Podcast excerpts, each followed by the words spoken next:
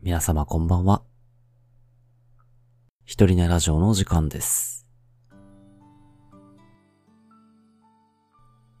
このラジオは私ゆっきんが一人寝の寂しさを紛らわすために一人寝の皆様へ向けて一人語りを行う一人ぼっちの寂しいラジオです。バレンタインも終わりまして、私、えーこの度31歳を迎えました。誕生日がね、2月14日だったもんで、31歳ですね。まあ、これといって、これといって、特にこう感慨深いことはないんですが、まあ、なるべくね、体力の衰えとか感じないで済むように、運動を日々していかなきゃなっていう、そういう気持ちですかね。はい。縄跳びを買ったんですけどね。なかなか継続できてないんですよね。ちょっとね、また一回どっかでガーッとやらなきゃなとは思うんですけどね。でも最近はあの、ダンス、ダンス教室のためのね、ダンスの振り付けを考えなきゃいけなくて、それが若干運動になってるかなーってところですね。あの、ナトリさんのオーバードーズっていう音楽でね、子供たちに教えてるんですが、あれ、曲がかっこよすぎて、ちょっとダンスもかっこよくしたいなって思いつつ、でもかっこよくしようとすると、ちょっと難しくなってしまうっていうね、ジレンマを抱えています。やっぱりかっこよさよりはまあみんなが楽しく踊れるっていう方が優先なんだけど、でもやっぱり踊っててテンションが上がるかっこいいダンスっていう方がいいに決まってますからね。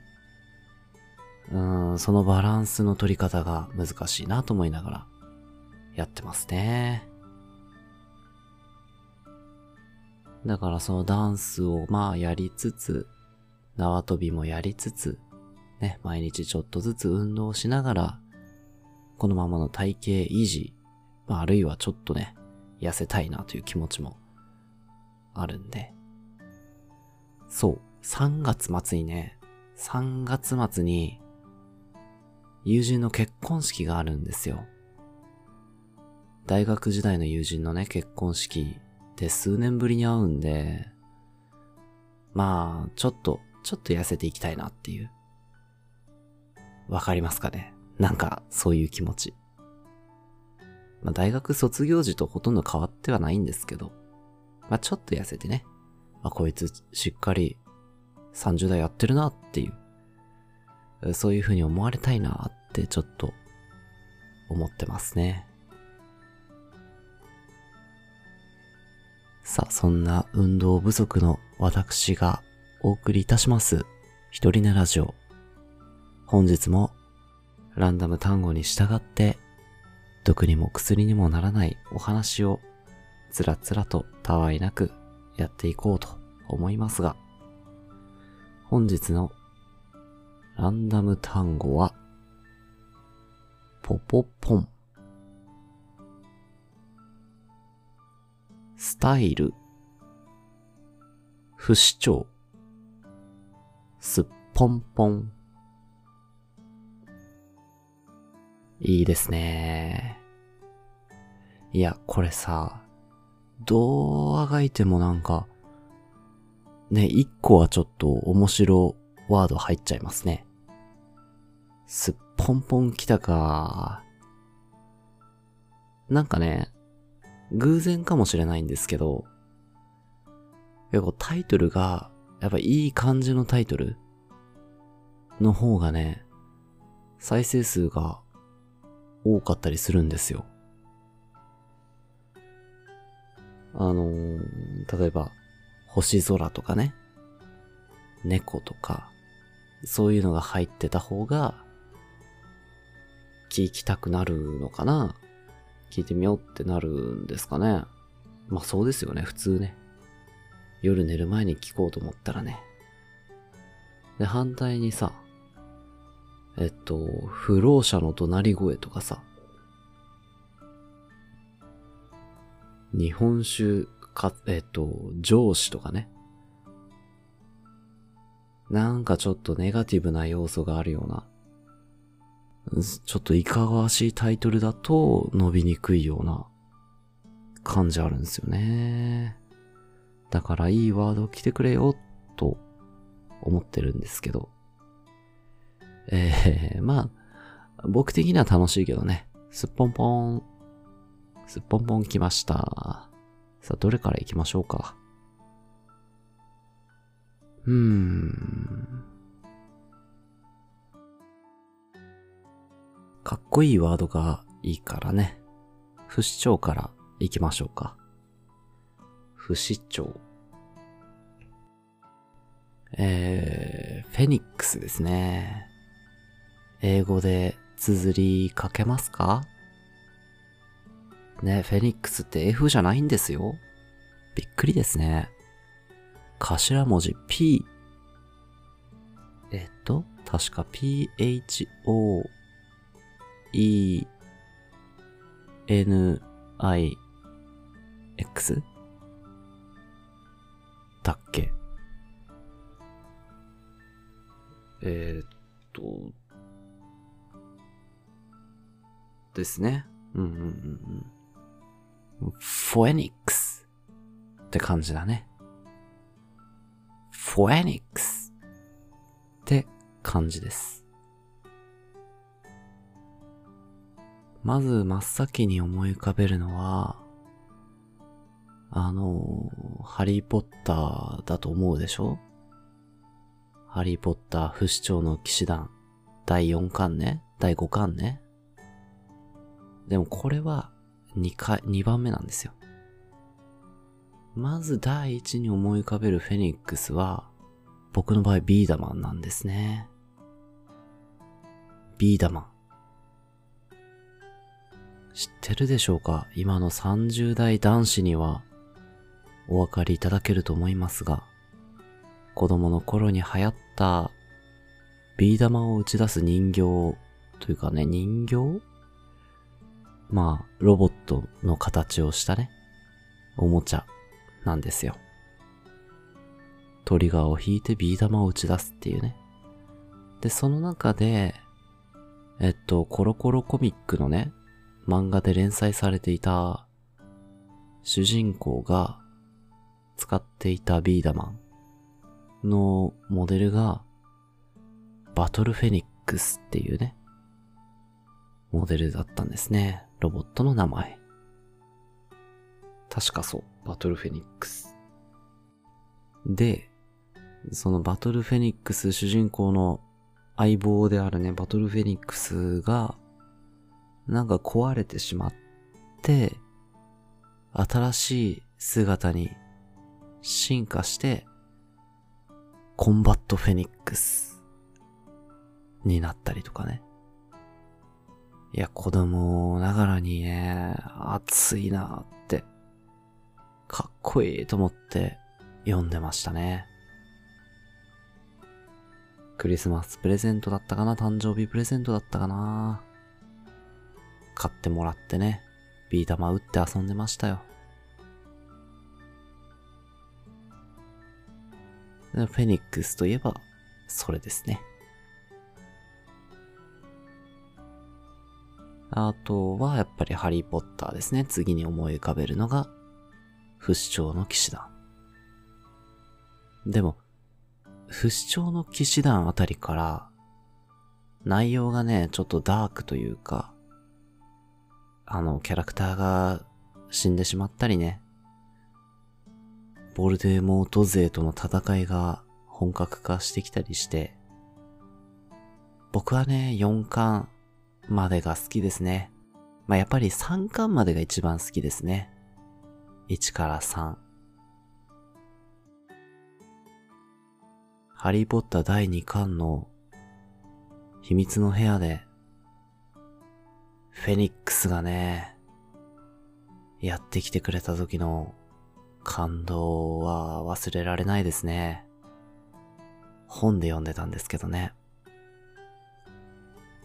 えっとね、フェニックス、あの、ダンブルドアの飼っている不死鳥の名前は、何だったっけ？なんか、リクルート。違う。イフリート。絶対違う。あれ？なんだったっけ？うーわ、これ思い出したいななんだっけ、ハリーがね、呼びかけるんですよ。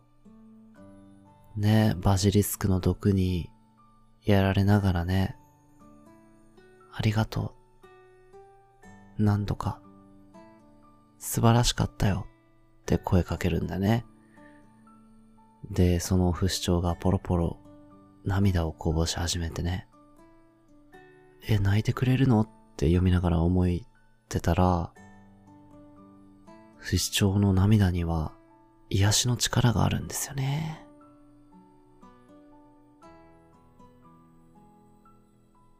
うわ。ダメだ。調べるしかねえ。ちょっと誰か、ダンブルドアの飼っている不死鳥の名前、キューボ。えー、ダンブルドア、フェニックス。ダンブルドアって調べたら、候補の2番目ぐらいに、フェニックスって出てくるね、さすが。あ、フォークス。フォークスか。なんか、ピンとこないな。フォークスっていう名前だったっけ？まあでもそうなんですね。ですって。綺麗だね。こういう、さ、架空の生き物で、かっこいいの飼いたいよね。自分の相棒としてね。憧れたよ。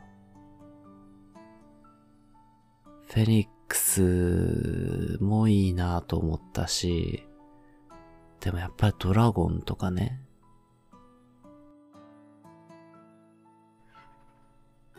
買いたいなと思って。だから、ハリーポッターの中で、ハグリッドが違法にドラゴンを手に入れて買おうとするんですよ。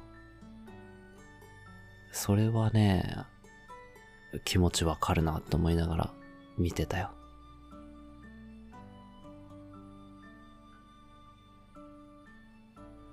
あの、ドラゴンのさ、もう一つ小説でね、海外のファンタジー小説で、えっと、エラゴンっていう小説があったんですよね。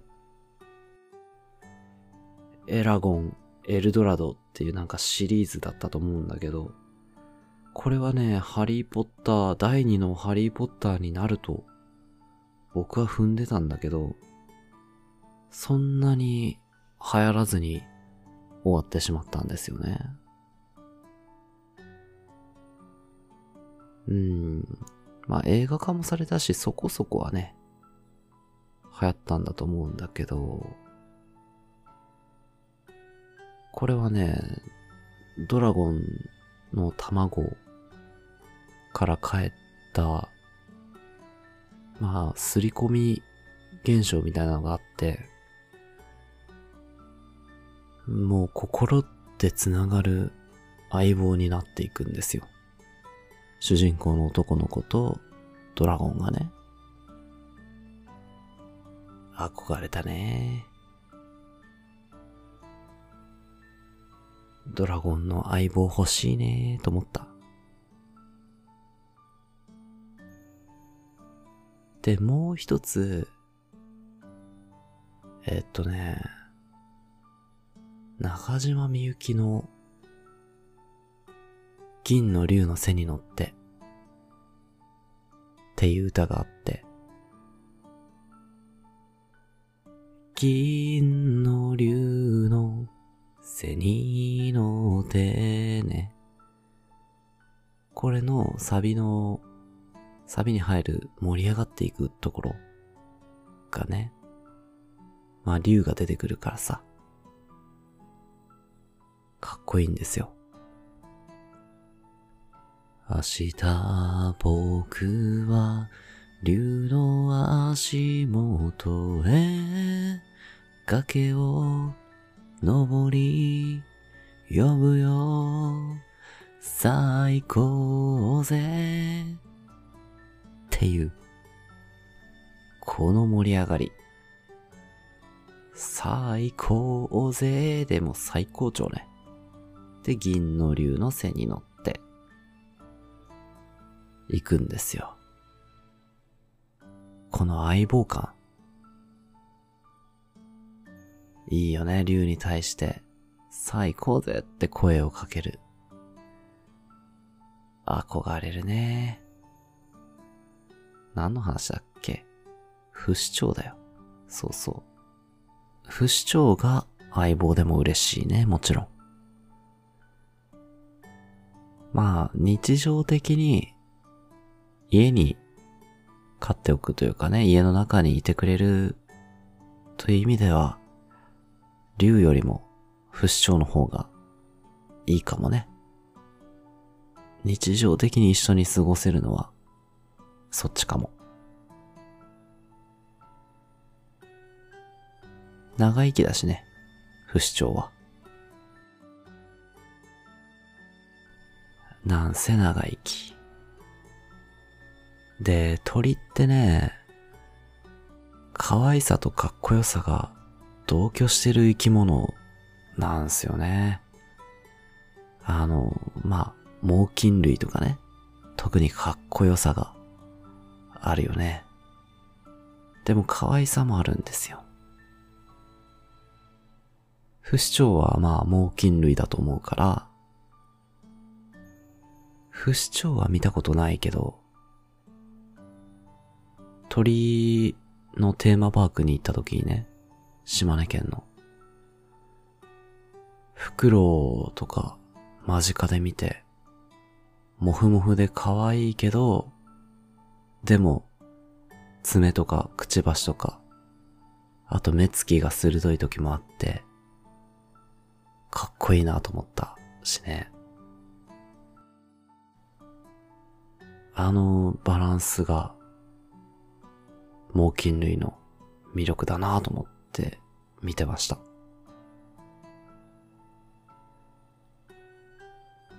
まあ、そんなところですかね。結構ね、一テーマで長く喋ってますね。脱線もしながらですが、えー、続いては、すっぽんぽん。うん。すっぽんぽん。一体ね、誰が考えた言葉なのか、めちゃくちゃセンスあるよね。すっぽんぽんって考えた人ね。江戸っ子かな江戸っ子っぽいよね。んなおめえ、すっぽんぽんじゃねえか。って、最初に言いそうだもんね。なんでさ、すっぱだか、ん、まあ、すっぱだかっていう言葉が、先かな。めちゃくちゃ裸じゃんっていう意味を込めて、すっぱだかって言った人もすごいよね。まあ、すは素足のすなのかな、もともと。でもその、パーの前に、すを置くことによって、勢いが増してるじゃん。すっぱだかっていう爆発力が生まれてるよね。で、すっぽんぽんは、まあそれを強めてるというか、すっぽんっていう、まあなんか、抜け出す音？線が抜けるような音？じゃん？それがポンポンって2個並んで、ものすごい勢いで服を脱ぎ捨てているような、そういうニュアンスになってるよね。スッと溜めて、スポーンと、上の服をポーンと脱いで、続けて下の服もスポーンと脱ぎ捨てて、すっぽんぽん。完成。っていうね。めちゃくちゃセンスある言葉だと思うね。その言葉の持つニュアンスとかね、雰囲気みたいなのを完璧に表現してる音だからね。これは素晴らしいですよ。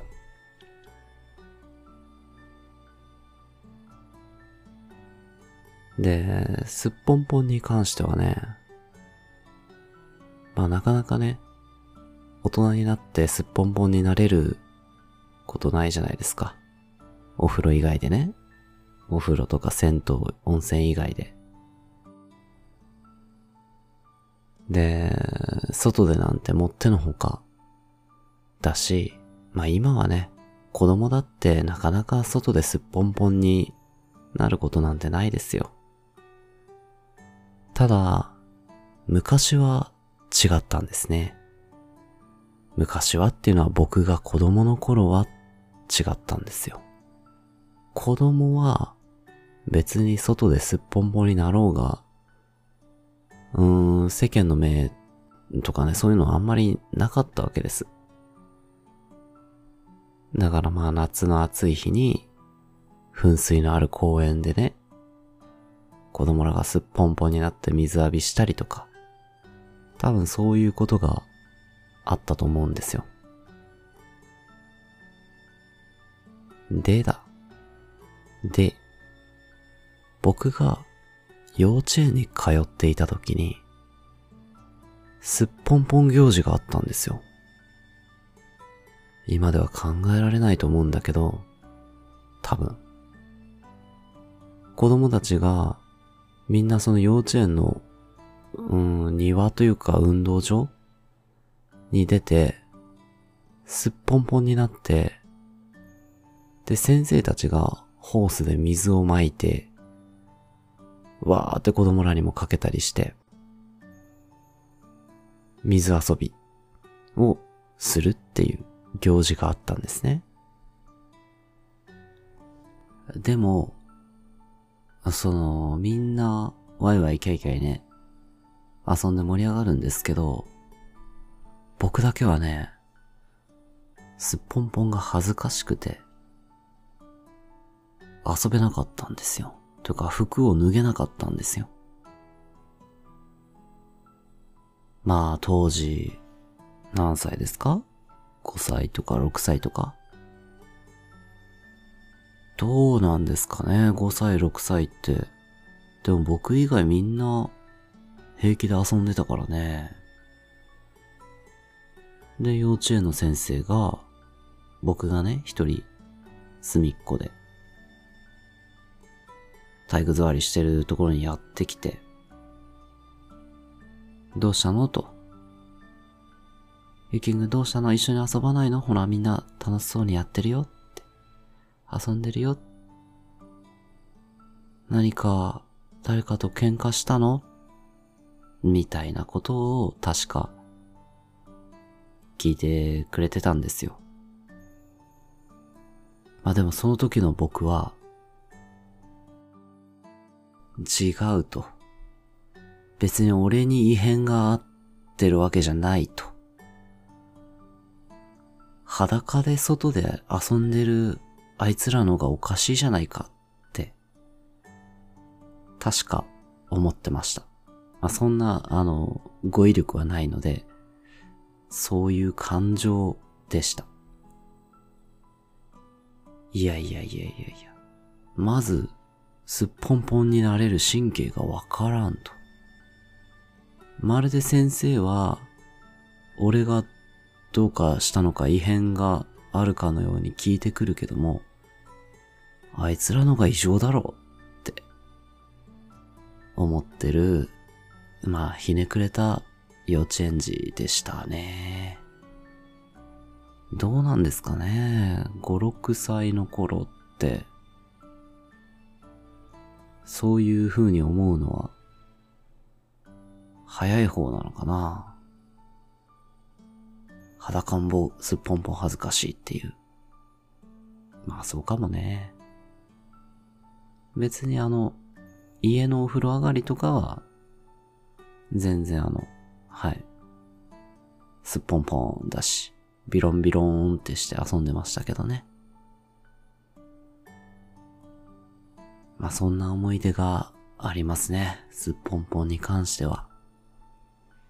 まあちょっと切ない思い出ですね。みんなと一緒に遊ぶことができなかったっていう。今、すっぽんぽんになりたいかと聞かれると、まあ、なれるもんならなってみたいですね。あの、海外だとさ、ヌーディストビーチとか、あるわけじゃないですか。もう何も気にせずに、すっぽんぽんなって、遊ぼうよ自然感じようよっていう。それはね、まあ気持ちはわかるなって思った。その世間体を気にするっていうこと自体をね、そういう価値観を脱ぎ捨てて、自分を解放するのは、まあ気持ちがいいだろうなと。なかなかね、難しいでしょうけど。さあ、じゃあ続いて、えー、っと、スタイルですね。まあいろんな意味を含んだ言葉ですね。スタイル。まあまずは、率直に体型のこと？ね、スタイルとかって言うよね。細身だったり、豊満だったり。僕自身は、スタイルがいいか悪いかで言うと、悪いですね。いや、忘れもしないですよ。小学生、3年生、とかだったかな。身体測定があってね。で、子供同士で、友達同士で、お前身長いくつだった？とか、競い合うわけじゃないですか。で、僕の同級生の本田くんと喋っててさ、身長何センチあった？って言われて、何センチあったよつって見せ合って、おー俺買ったぜって言われて、身長ね。はぁと思って、本田くんのも見してもらって、いやまあ身長は負けたけど、でも座高は俺のが勝ってるし、つって、対抗してましたね。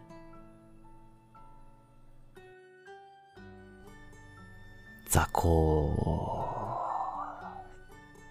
雑魚は勝っちゃいけないんですよね。身長で負けてる相手にこそ、勝っちゃいけないんですよね。それは知らなかった。うん。まあだからスタイルは悪い方ですね。僕は。ボトムス買っても絶対裾補正いるしね。裾上げ。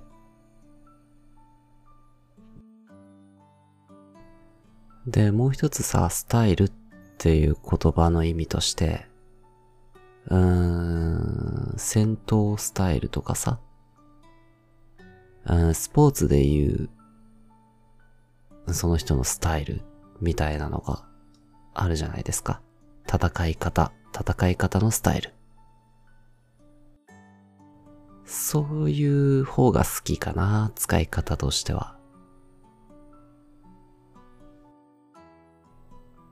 あの、スポーツ観戦するときとかね。この人のスタイルかっこいいな、戦い方かっこいいなっていうプレイスタイル。そういうのを考えながら見るのは楽しいなと思いますね。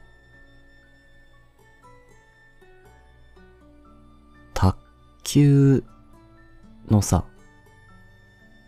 まあほとんど卓球のことは知らないんですけど、唯一ね、YouTube で見ることがあるのが、庭幸輝選手の動画を見ることがあるんですね。この人は、結構素人目にもわかるぐらい独特なプレイスタイルで、見てて楽しいんですよね。天才型みたいなね。ほんと漫画で描かれる天才型の選手みたいな感じのプレイスタイルなんですよ。庭後期スタイルは見てて楽しいから。で、多分それ以外の卓球の選手のプレイスタイルっていうのは、経験者にしかわからない部分っていうのがたくさんあると思うんですよね。ちょっとした回転のかけ方、受け方の違いとか、そういうのがわかるようになれば楽しいんだろうなと思うんだけど。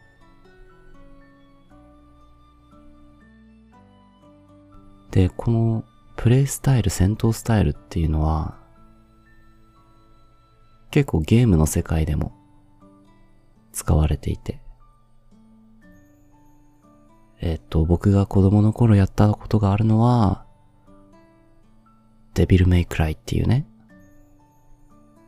カプコンのゲームがあるんですが、主人公のダンテという男が、スタイルっていうのを持ってて、えー、例えば、剣を主体に戦うソードマスタースタイルとか、銃を主体に戦うガンスリンガースタイルとかね。そういうのが選ぶことができたんですよ。結構ね、中二男子の心をくすぐられる感じがしますね。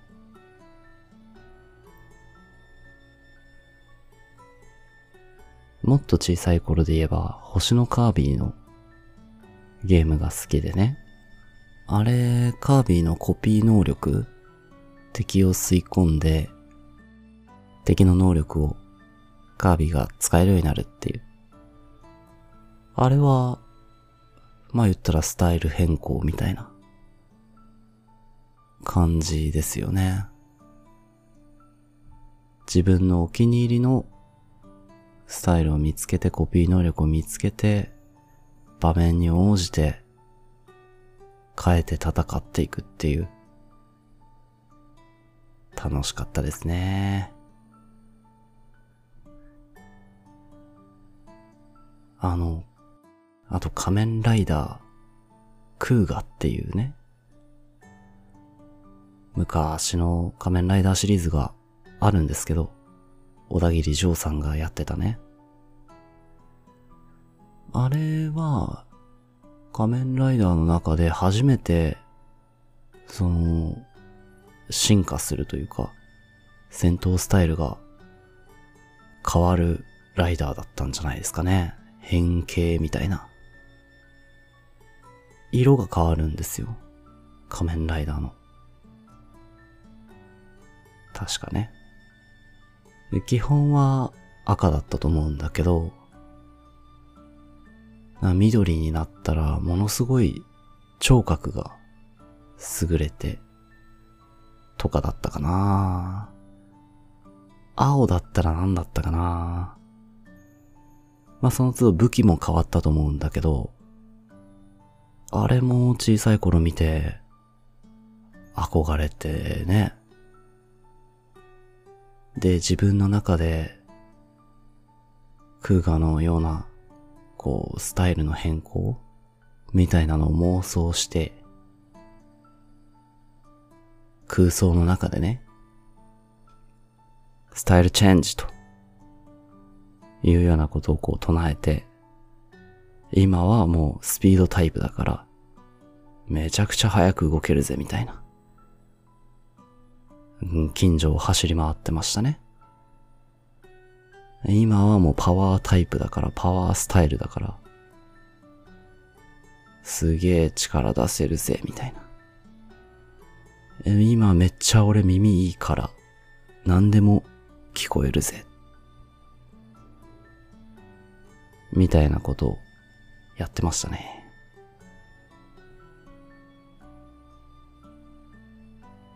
耳がいいのがかっこいいってのは何だったんでしょうね。でもなんか、あるよね。耳がめっちゃいいのがかっこいいみたいな。で、子供の頃、モスキート音っていうのを知ってさ、あの、めっちゃ高い音。で、子供の耳にしか聞こえない高さっていうのがあるらしいんですよ。ある程度こう、なんちゅうんですか、鼓膜が衰えたら聞こえなくなるのかな。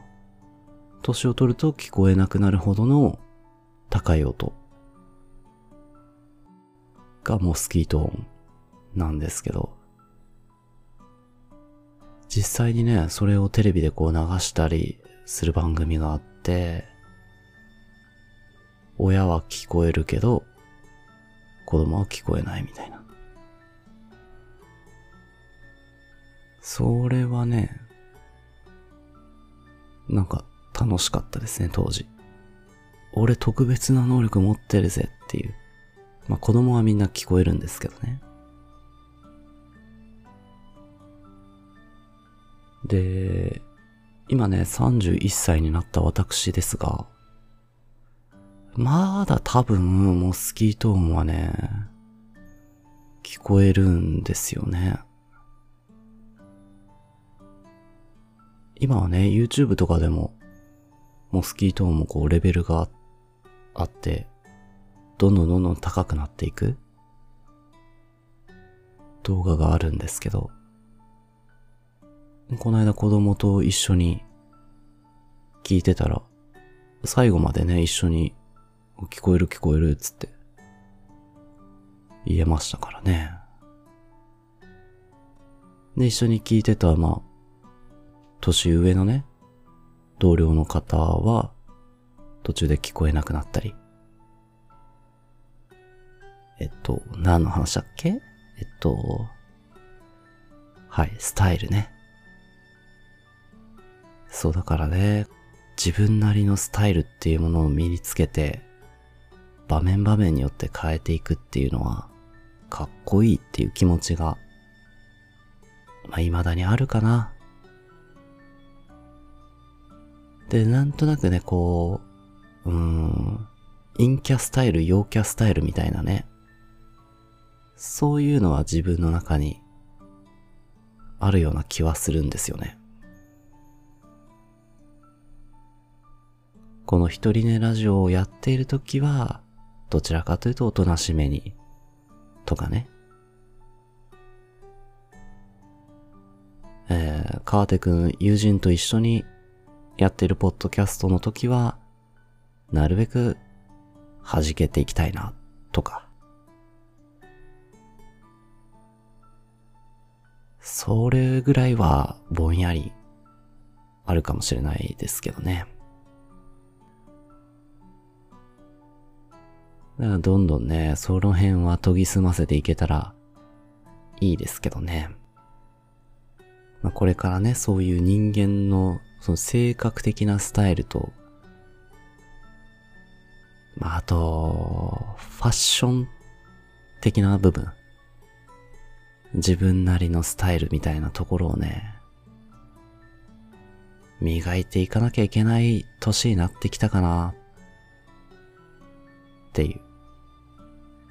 30代になった、いや31になった私のいろんな私なりのスタイルっていうのをちょっと見つけていくべき時期かなと思っています。まあそんなところで、えー、本日は不死鳥、すっぽんぽん、スタイルという三つの単語に従って、つらつらと喋ってまいりました。まあ、タイトルとしては、そうね、不死鳥のごとき、すっぽんぽんスタイル。っていうところですかね、考えてるのは。まあ、不死鳥のように、何度でも、すっぽんぽんになって蘇ると。もう、着せられても着せられても、すっぽーんと何度でも、蘇ってくるぜ。感じかな。不死鳥のごときすっぽんぽんスタイル。かっこいいね。まあ皆さんもね、ぜひ、えー、そうですね、あなたと不死鳥のエピソード、あなたの不死鳥のごとき復活劇。とかね、こんな架空の生き物を飼ってみたいとか、まああるいは、あなたのすっぽんぽんエピソード、うん、こんな時にすっぽんぽんだったわっていう。精神的にもね。精神的に丸裸にな、いや、まあいいです。すっぽんぽんはいいです。えっと、あなたなりのスタイルについて、ファッションでも、スポーツでも、ゲームでも、生き様でも、何でもいいのでね、あなたなりのスタイルこんなのがありますよ。みたいなお話ぜひ投稿フォームの方からお寄せください。というところでね、本日もここまで聞いてくださり、ありがとうございました。それでは、おやすみなさい。